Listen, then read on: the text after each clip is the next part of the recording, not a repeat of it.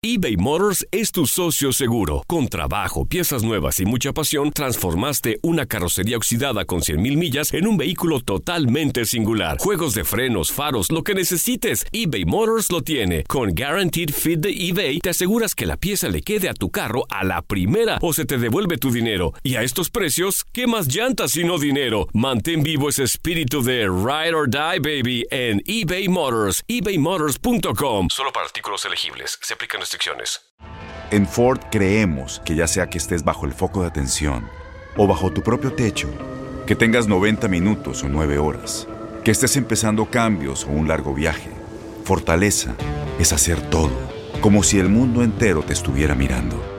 Presentamos la nueva Ford F150 2024. Fuerza así de inteligente solo puede ser F150. Construida con orgullo Ford. Fuerza Ford. Aloha mamá, ¿dónde andas? Seguro de compras. Tengo mucho que contarte. Hawái es increíble. He estado de un lado a otro con mi unidad. Todos son súper talentosos. Ya reparamos otro helicóptero Blackhawk y oficialmente formamos nuestro equipo de fútbol. Para la próxima te cuento cómo voy con el surf y me cuentas qué te pareció el podcast que te compartí, ¿ok? Te quiero mucho. Be All You Can Be, visitando goarmy.com diagonal español. When something happens to your car, you might say,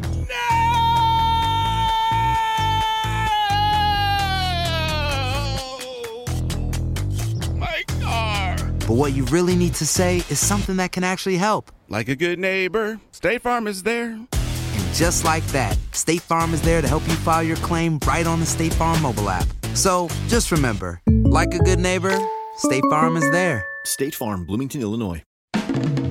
El rey de los deportes tiene su propio espacio. El pitcher subió a la lomita y el umpire canta Play Ball. Comienzan nueve entradas de béisbol. Estás entrando a Desde el Diamante.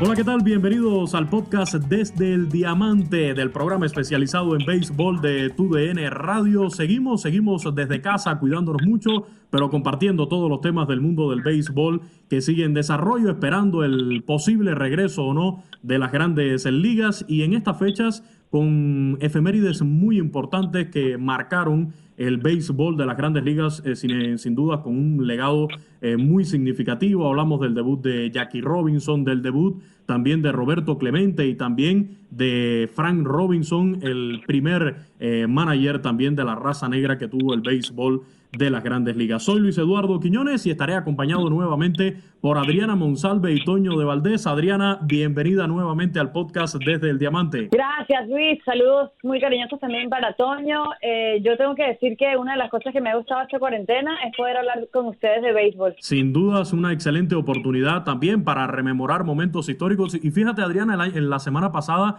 eh, comentábamos un poco ¿no? sobre el inicio de la Fernandomanía y esta semana eh, pude ver precisamente a, Toño en una entrevista en las cuentas de, MLB y también de MLB México con el propio Fernando El Toro Valenzuela. Toño, muy buenas tardes, bienvenido. Eh, tremenda experiencia, ¿no? Esta que nos brinda ahora la, las redes sociales y la tecnología de poder compartir a través de estos medios. Claro, claro, Luis, un abrazo, igual para Adrianita, a toda la gente que sigue este podcast.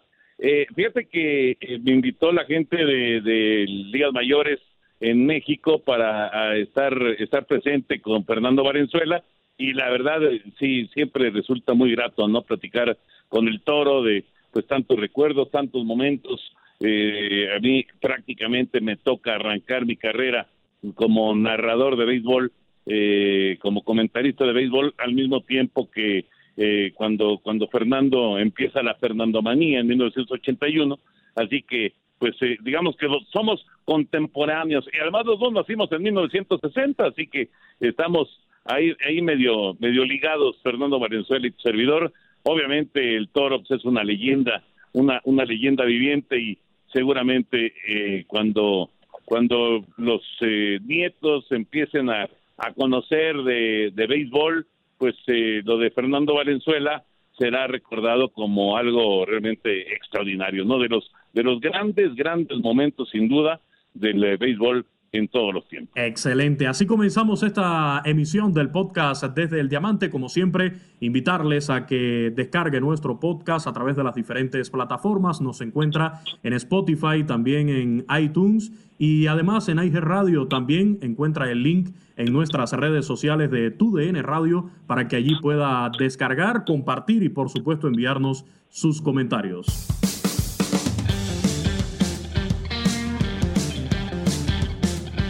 Y ahora sí arrancamos la conversación ya de ayer en este podcast de Desde el Diamante, Toño de Valdés, Adriana Monsalve acompañándome. Y vamos a comenzar con algo de actualidad, Adriana, porque tuviste la oportunidad de conversar eh, hace unas jornadas con Félix Hernández, el rey Félix. Este año para un nuevo equipo, un equipo que promete muchísimo, los Bravos de Atlanta con muchísima juventud encabezada por Ronald Acuña Jr., Freddy Freeman, entre otros, y que es un equipo que ya pinta bien para lograr grandes cosas después de hacerse dueño de, su división, una división bastante eh, competitiva en la Liga Nacional. ¿Qué te comentó eh, Félix Hernández en esta conversación? ¿Cómo está viviendo la cuarentena? Bueno, él la, cuarentena le, le llegó a quizás, en mi opinión, en un mal momento, porque estaba teniendo pues una gran pretemporada con los Bravos de Atlanta. Recordemos que su contrato es eh, no es asegurado, es dependiendo de la actuación que tuviera en la pretemporada,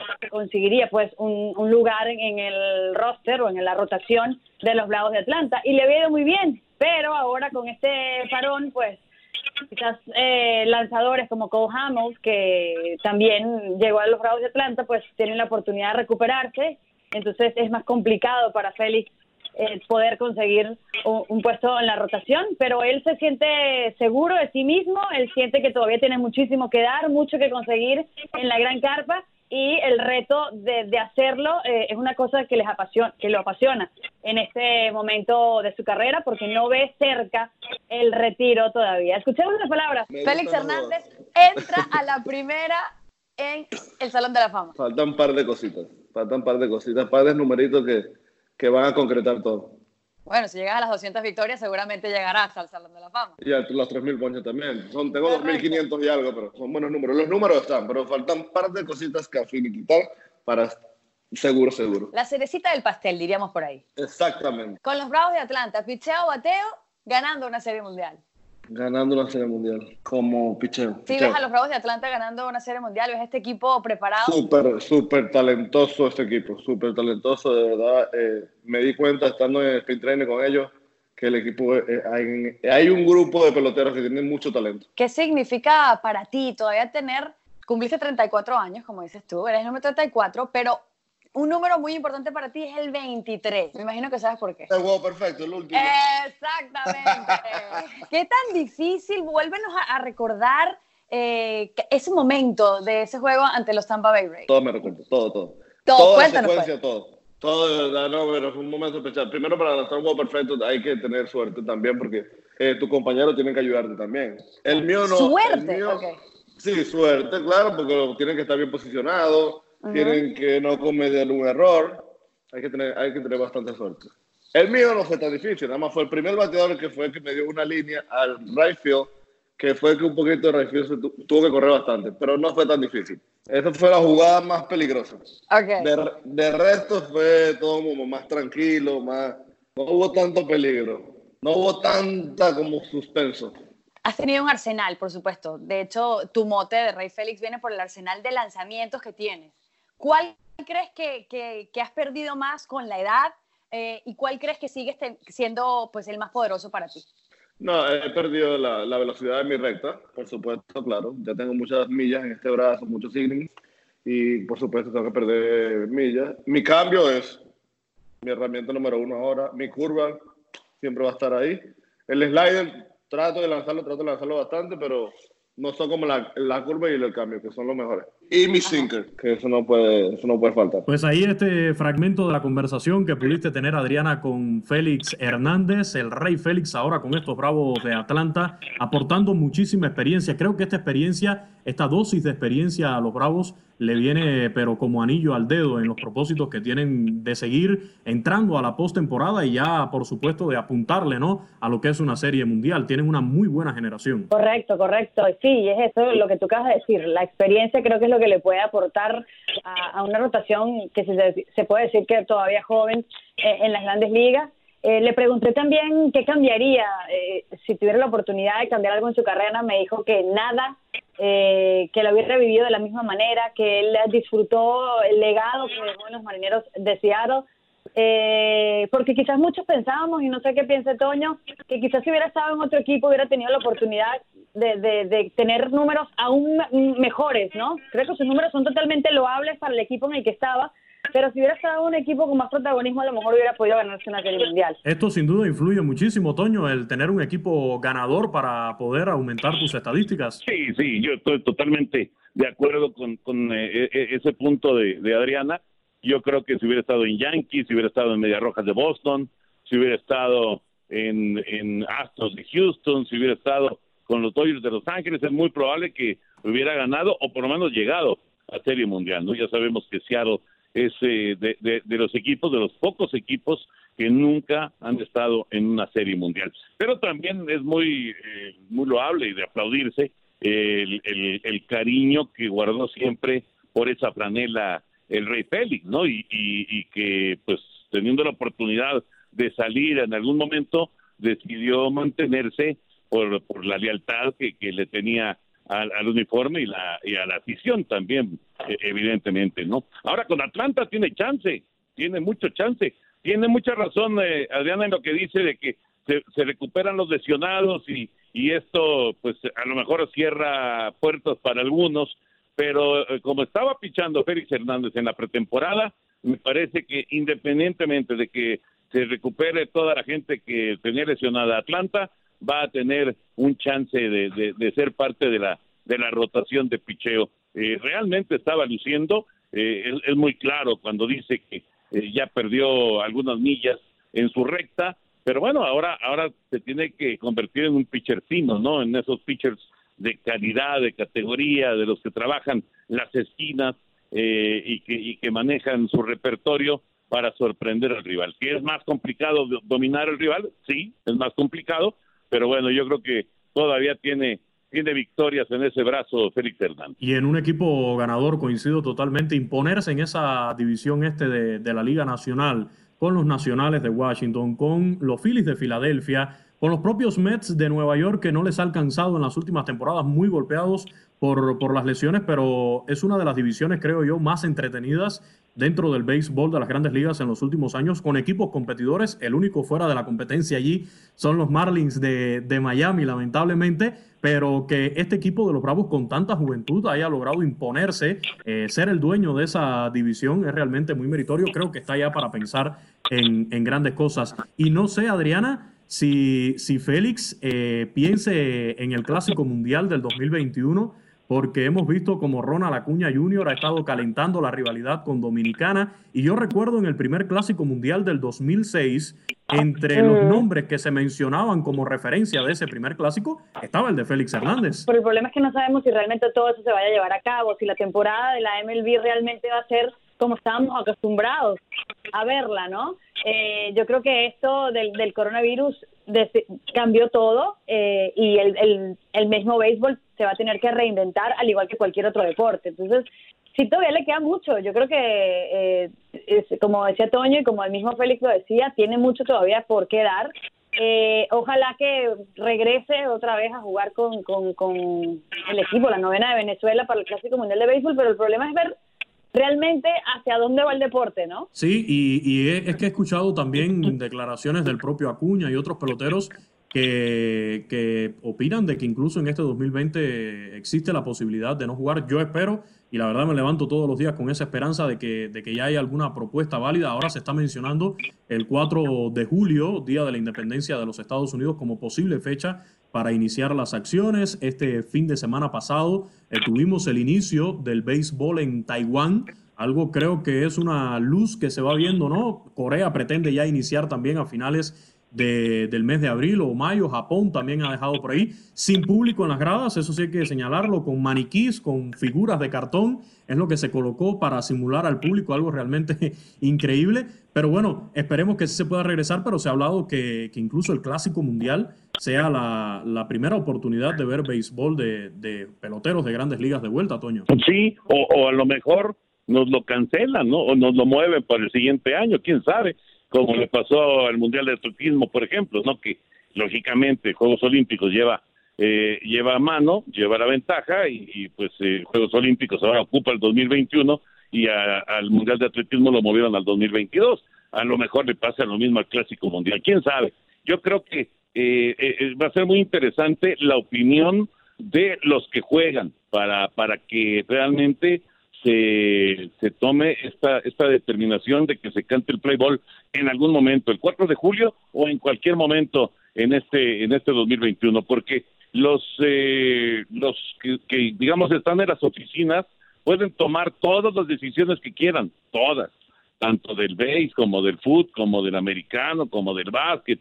Ellos pueden tomar todas las decisiones que quieran, pero los que van a decir al final si le entran o no le entran, porque son los que van a arriesgar, entre comillas, los que van a arriesgar eh, su salud, pues son los que juegan. Entonces, eh, los beisbolistas, los futbolistas, los basquetbolistas, eh, ellos son los que al final, me parece, van a tomar la determinación o van a tener la última palabra para que regrese la actividad. Obviamente, obviamente todos, como dices Luis, todos nos levantamos todos los días esperando que ya haya una solución, que haya una vacuna, que haya pues una esperanza, no que haya deporte. Eh, todos todos nos levantamos eh, eh, día, a día esperando esto, pero pues es es, es algo que pues ni modo, lo que nos tocó vivir y a, y a tratar de tener paciencia para disfrutar de lo que más nos gusta, ¿no? Todos pensábamos que quizás el primer cuadrangular que se conectara a una liga profesional este,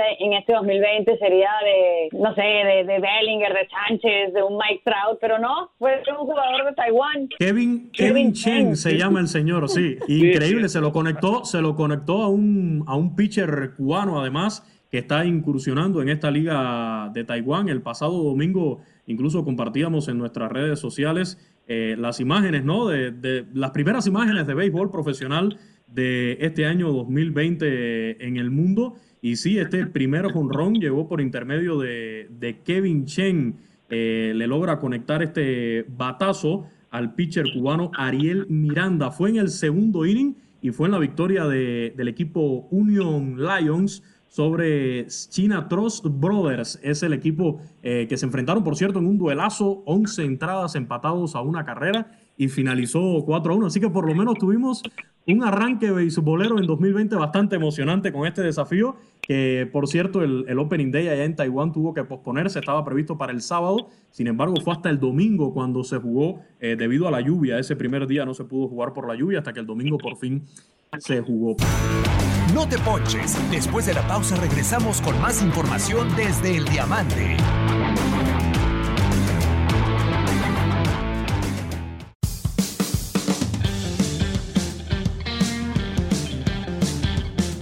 Ha sido también una jornada histórica o una semana histórica la que hemos tenido por estas fechas del mes de abril. Eh, marcó el, debut de, de referentes de la pelota y sobre todo eh, con un legado importantísimo. Jackie Robinson, el primer pelotero de la raza negra en jugar en grandes ligas. Se cumplió el pasado 15 de abril, el día de, Jackie Robinson. Eh, también este viernes se cumple el aniversario 65 del debut de Roberto Clemente, el cometa de Carolina con los Piratas de Pittsburgh, eh, quien después falleció en un lamentable accidente aéreo, ayudando precisamente a la gente, al pueblo de Latinoamérica y también está marcado por el debut como el primer manager de la raza negra en grandes ligas de Frank Robinson. Comentar un poco, Adriana, Toño, eh, sobre estas fechas y el legado que dejaron estos hombres para la posteridad dentro del béisbol, pero además en la sociedad de los Estados Unidos de forma general. Jackie Robinson para mí creo que es el que le abrió las puertas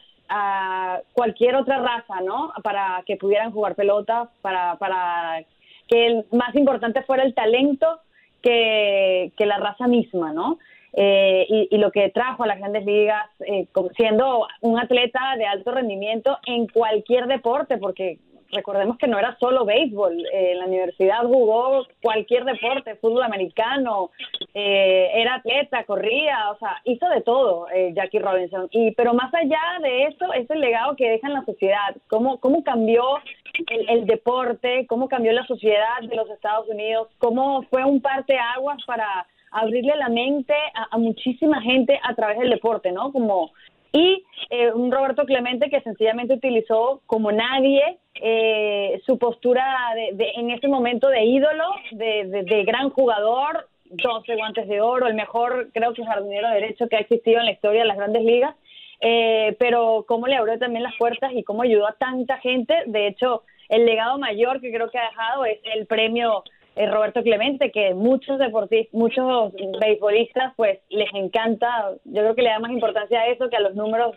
que tengan en una temporada. Creo que el legado que dejaron ambos ha hecho que el béisbol sea no solo un deporte, sino un factor social importante. Y Toño, el, mencionábamos también el nombre de Frank Robinson porque días antes de fallecer Jackie Robinson, eh, públicamente eh, en, la Serie Mundial de ese año, él le pide a grandes ligas que, permita también la incursión de un manager de la raza negra y dos años después entonces también se da el, debut de, de, Frank Robinson como el primer manager de la raza negra, así que está enlazado uno con otros ahí. Sí, totalmente, totalmente. Yo creo que eh, estamos hablando de historia pura, ¿no? Eh, a, lo mejor habría, habría que agregar a Bill Ruth, por el momento en el que, eh, pues digamos, el, el, el, béisbol explota y se convierte en, un deporte, bueno, no un deporte, en el pasatiempo nacional en los Estados Unidos, la gente empieza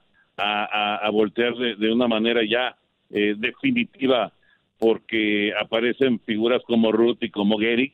Eh, y bueno, después ya el siguiente paso de la gran historia del béisbol es indiscutiblemente Jackie Robinson.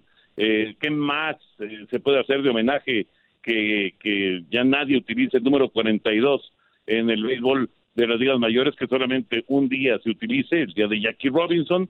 Ese es un homenaje gigantesco, ¿no? Extraordinario para, para una figura que rompió la barrera del color y que ni nos imaginamos lo que tuvo que sufrir todas las vejaciones, todas las eh, críticas, los insultos, eh, las estupideces que de repente tiene el ser humano. Y, bueno, pues eh, es, un personaje extraordinario, ¿no? Es un ícono del deporte. lo de Roberto Clemente a mí me parece, ya, lo decía Adriana, me, me parece que fue un caballero, además de un extraordinario jugador, y, y pues es muy... Eh, como podríamos decir, muy especial, pues la, la, la, forma en la que termina su vida, ¿no? Eh, paradójica la forma en que termina su vida, porque, pues sí, termina ayudando justamente cuando el temblor aquel de Nicaragua y, él yendo en un primero de enero a, Nicaragua para, para llevar víveres y para llevar medicinas y demás, y se estrella el avión y, y se mata Roberto Clemente, ¿no? Caramba, qué manera de terminar la vida, y justamente después de llegar en su último turno al bat a tres mil imparables en la en la gran carpa. Por supuesto lo de Frank Robinson que decías, ¿no? Que fue eh, algo algo eh, digamos que redondea toda esta historia de acabar con mitos y de acabar con con barreras y, y, fantástico porque después de Frank Robinson pues, han llegado muy muy buenos managers negros al, béisbol de grandes ligas para, tener su oportunidad. Y bueno, en el caso de, Roberto Clemente, añadir que algunos eh, decían que tenía un carácter un poco especial, un poco fuerte, y creo que una de las anécdotas eh, más importantes que hay por ahí es cuando le dicen Bobby, y él dice que él no se llama Bobby, que él se llama Roberto, y las innumerables ocasiones y las innumerables ocasiones en que eh, estaba hablando en inglés, dando una entrevista en inglés, y esas las podemos encontrar afortunadamente todavía en videos en las redes, y hacía un paréntesis para hablarle a su gente en español. Creo que también eh, hablaba muy bien ¿no? De, esa conexión que había con los fanáticos latinos. Y sobre todo en la época, ¿no? Estamos, nosotros a veces comparamos y, pensamos, porque estamos viendo en esta época de tecnología, de comunicación, pero en esa época era totalmente distinto, que la gente supiera en el mundo entero quién era Roberto Clemente, quién era Jackie Robinson, eh, eh, cuando estaban vivos, cuando estaban viviendo su, su, temporada, eso es, imagínate lo complicado.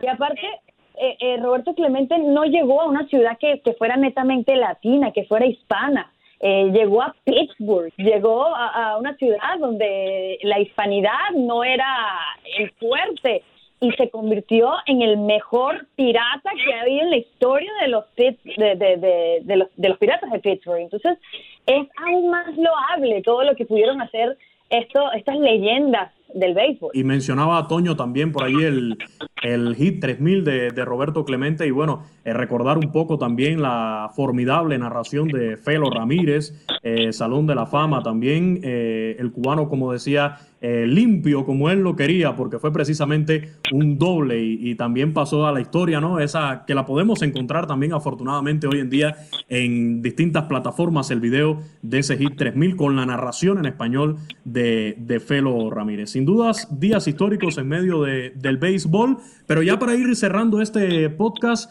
hablar un poquito de actualidad nuevamente, vámonos a las ligas invernales del Caribe. Toño, me comentabas que tuviste la oportunidad de conversar recientemente también con el presidente de la Liga Mexicana del Pacífico y el tema es sobre la aplicación de las nuevas reglas, ¿no? Con la intención de acortar el juego. Yo de antemano voy a poner ya el debate sobre la mesa también para Adriana. Me gusta eh, el de el tiempo para los picheos, esa regla creo que se debe implementar. Ya es necesario colocarle cronómetros, relojes a los pitchers porque creo que se pierde bastante tiempo. Me gusta el delimitar también las visitas al box, pero no estoy de acuerdo con el de las cuatro bolas eh, a la hora del boleto intencional automáticas y tampoco estoy de acuerdo con la regla de muerte súbita ya para extra inning, que yo la conocí en un inicio como regla chiller, regla IBAF, y ahora se le llama así, Toño. Somos de, los conservadores del béisbol, de los tradicionales, mi querido, mi querido Luis, porque yo estoy totalmente de acuerdo contigo. Yo estoy con, eh, con las dos que mencionas, eh, de acuerdo, con las otras dos en desacuerdo. Y rápidamente nada más lo que platicaba Omar, porque yo tenía la duda, ¿cuánto tiempo le van a dar al pitcher entre lanzamiento y lanzamiento? Son 20 segundos. En este momento lo que se va a implementar son 20 segundos entre lanzamiento y lanzamiento. No sé qué les parezca a ustedes. Y lo de las visitas, esto todavía no está oficial, pero va a quedar entre 5 y 7 visitas. Así, así se está manejando el asunto. Eh, y estas dos me parece que son buenas reglas. Lo de la base por buenas intencionales es una tontería porque no, no se gana nada de tiempo, nada. Y, y lo de poner corredor en segunda a mí tampoco me gusta, la verdad. Pero bueno, eso, eso es por, por ser tradicionalista. Yo también soy tradicionalista. Yo creo que, que, que el, la manera de captar más afición, de, que vuelva a ser otra vez el, el béisbol, el pasatiempo de, la gente, que disfruten. El béisbol no tiene que ser cambiándole tanto las reglas, porque al cambiar tanto las reglas también cambias la, la, la opción y, y creo que es injusto para los récords que ya están hechos. Entonces, realmente eh, creo que deberían hacerse cosas como una mejor campaña publicitaria para el deporte, eh, muchos otros elementos que puedas utilizar para, para que el béisbol pueda ser un deporte nuevamente visualmente disfrutable pero estamos hablando de los que nos gusta el béisbol y los que nos hemos enamorado del béisbol por su historia. Entonces, a nosotros es difícil que queramos cambiarle algo, ¿no? Sí, y, fíjense, yo, yo pongo, yo estoy de acuerdo con el tema de, de la colocación de cronómetros, porque creo que sí es algo que va a ayudar muchísimo. Hay lanzadores que pierden muchísimo tiempo en la lomita y esto se evidencia en un juego de pelota donde hay dominio de picheo y además donde el pitcher es rápido entre lanzamiento y lanzamiento es algo increíble cómo agiliza el juego de pelota. Pero cuando digo los pitchers, digo también los bateadores. Hay bateadores que salen de la caja de bateo, pero hasta por gusto. Y yo añadiría, no sé, eh, Toño, Adriana, si les gusta, la regla de prohibirle al bateador salir del cajón de bateo. Ya cuando usted entre allí, usted está para batear y, no puede salir del, cajón de bateo. No sé si les gusta esta regla o no. Esa regla la pusieron en la, en la Liga Mexicana en, en verano y, es, sí, sí provoca que haya cierta, cierta velocidad. Pero si el pitcher se tarda, pues no hay nada que hacer, ¿no? Lo, que, lo que es un hecho es que el, el, el, bateador en, Liga Mexicana en los últimos años ha tenido que mantenerse dentro de la caja de bateo. Ya sabes, eh, se, dan sus mañas y sacan un pie y dejan otro eh, pisando la caja de bateo para para para hacer un poquito de tiempo para acomodarse, pero pero sí lo han lo han estado haciendo. Me parece bien. Todas esas medidas para tomar ritmo me parece que, que le viene bien al, al, al béisbol en términos generales, eh, pero es una realidad que eh, lo, lo, más importante es el que el que la zona de strike y esto ya va directamente a los umpires la zona de strike sea más generosa para los pitchers creo que ahí en, si, si, si partiéramos de esa base entonces encontraríamos un mayor ritmo en los partidos porque los bateadores tendrán que tirarle mucho más a, los lanzamientos. Tú dices que, esa regla sería más generosa para los pitchers. Eh, recordemos que ya ha habido una regla que quizás ha sido un secreto a voces, pero todos los lanzadores la han sentido y, la, y se han dado cuenta, sobre todo en las grandes ligas, que la pelota es diferente.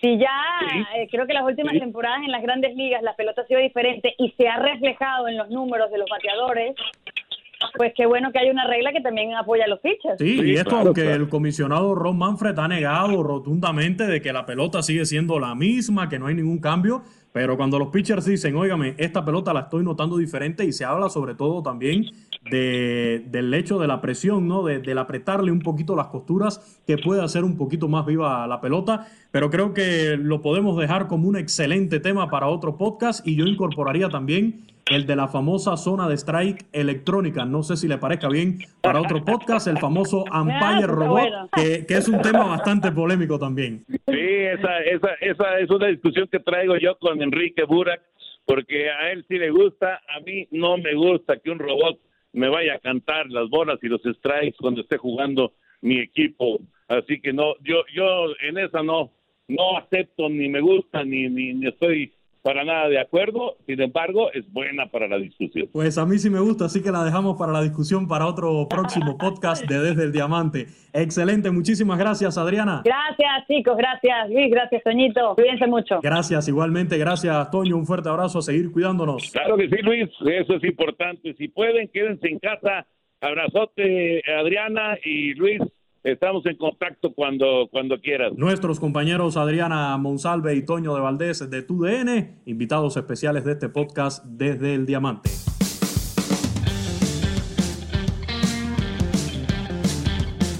Y así llegamos al final de este podcast desde el Diamante. Muchísimas gracias a todos por descargarlo, compartirlo y comentarlo en nuestras plataformas. Nos encuentra en Spotify, también en iTunes y en iHeartRadio. Además, el link lo puede buscar en nuestras cuentas de TUDN Radio en Twitter, arroba TUDN Radio en Instagram, TUDN-radio y en Facebook como TUDN Radio. Mis cuentas personales, arroba Luis Quinones 90. Como siempre, la recomendación Quédese en casa, cuídese mucho y lo esperamos en una próxima presentación de este podcast desde el Diamante.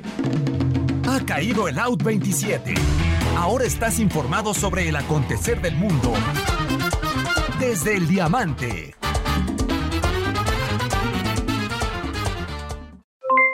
Aloha mamá, ¿dónde andas?